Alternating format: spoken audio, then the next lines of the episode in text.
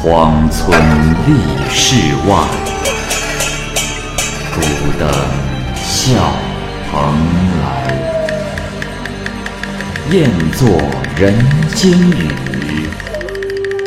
旷世岂了斋。鬼怪胡银娥，休当孤望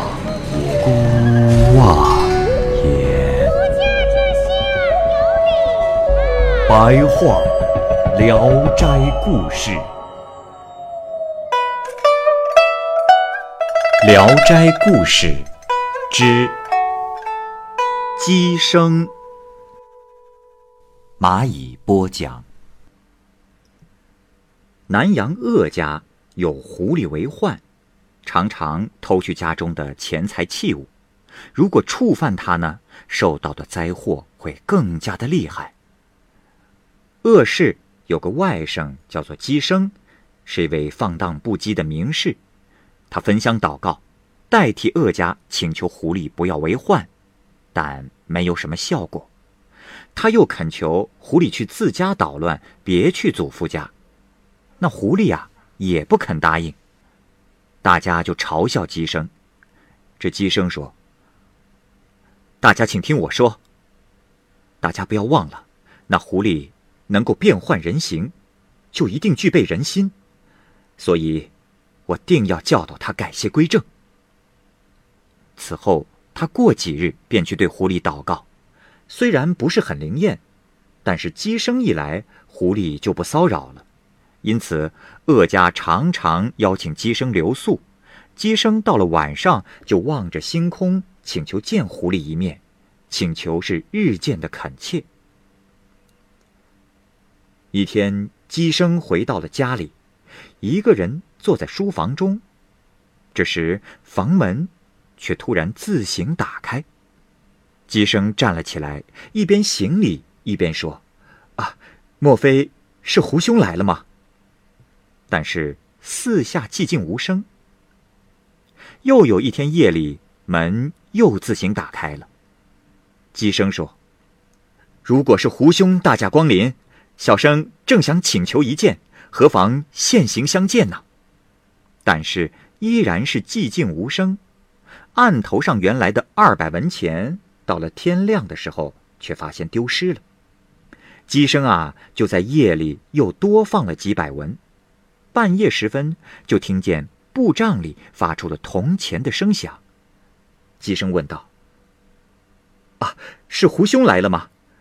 我准备好了几百文钱，打算给你。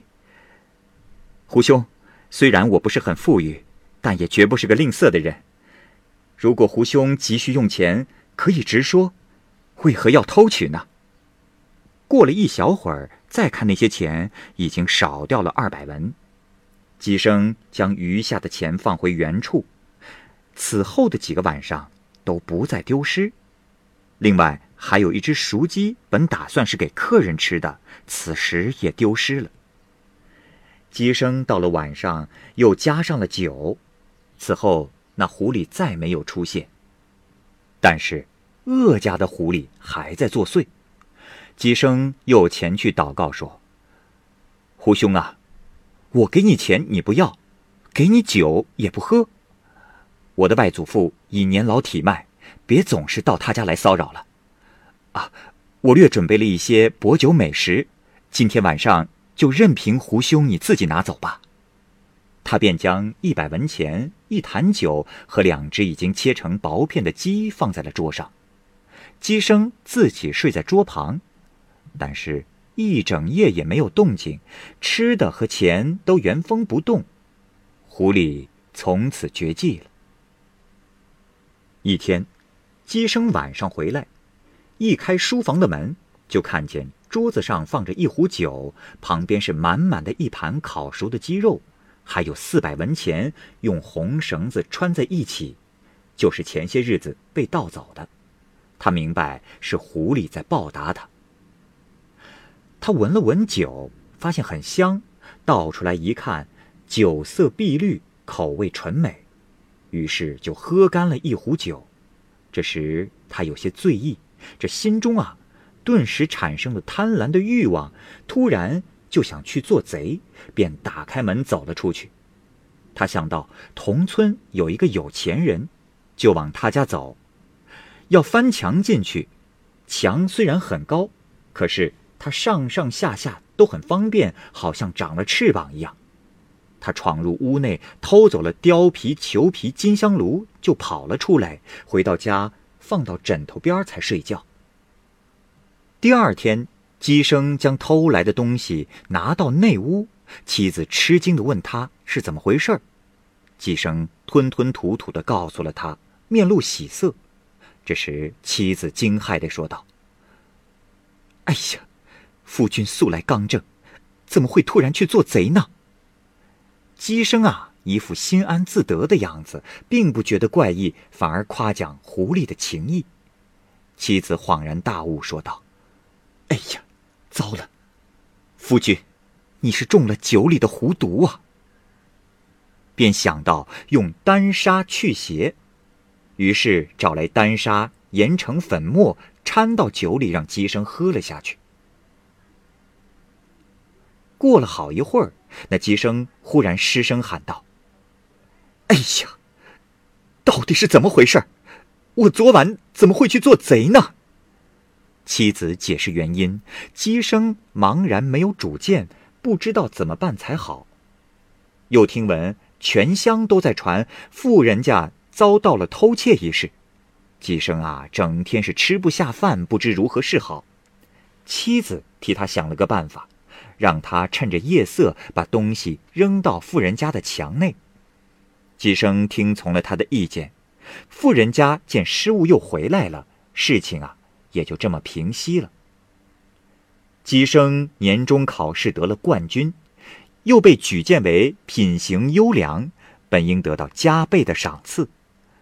等到发榜那一天，有一张帖子贴在了倒数的房梁上，上面写道：“姬某曾经做过贼，偷了某某人家的貂裘、金香炉，怎么能说是品行优良呢？”那道房梁很高，常人踮起脚都够不上。拿着帖子去问姬生怎么回事，姬生很是惊愕，心想此事只有妻子知道。何况倒数衙门森严，这帖子是从哪里来的呢？他于是醒悟道：“必定是狐狸要加害自己。”他便不加隐晦地叙述了事情的前因后果，最后仍然得到了丰厚的奖赏。姬生常常在心中念叨：“唉，我也没有得罪那狐狸。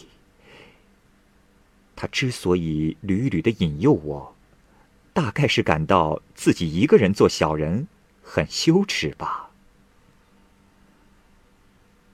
吴木心讲过一个故事：康熙申戌年间，一个举人为浙江省某地的县令，清点稽查狱中的犯人。有一个盗窃犯，受到了墨刑，已经刺完了字，本应该啊照例就放了。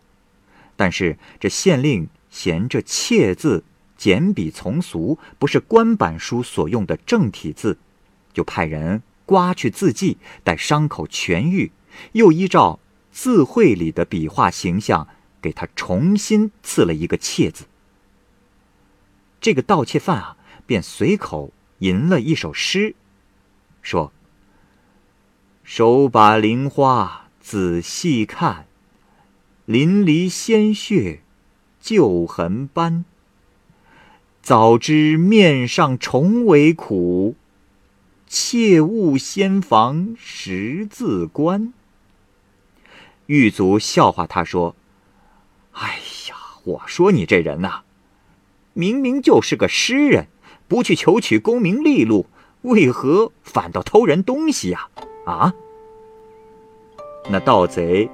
又答诗道：“哎，少年学道志功名，只为家贫物一生。既得资产全子母，囊有厌世博恩荣。”